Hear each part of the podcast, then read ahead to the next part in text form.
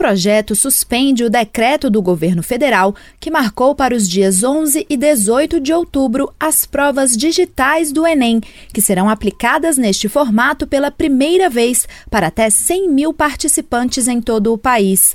O texto também suspende a data das provas impressas, agendadas para os dias 1 e 8 de novembro, em um segundo decreto do INEP, o Instituto de Estudos e Pesquisas Educacionais Anísio Teixeira.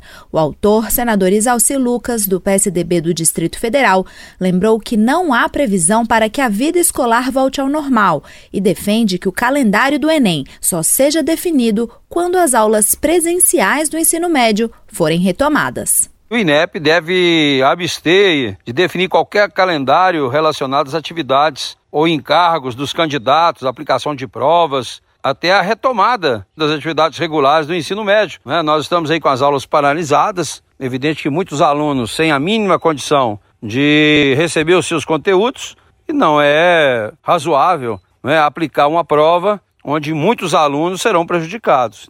Isalci argumenta que a emergência epidemiológica causada pelo novo coronavírus gerou diversos obstáculos para os estudantes brasileiros, como a descontinuidade de aulas e a dificuldade de acessar conteúdos remotos, realidade da maioria da população. Ele também aponta que o isolamento social inviabiliza o uso de lan houses, bancos e lotéricas e pode dificultar as inscrições e o pagamento das taxas. As inscrições para as provas digitais e tradicionais do Enem Enem estão marcadas para o período de 11 a 22 de maio e custam 85 reais.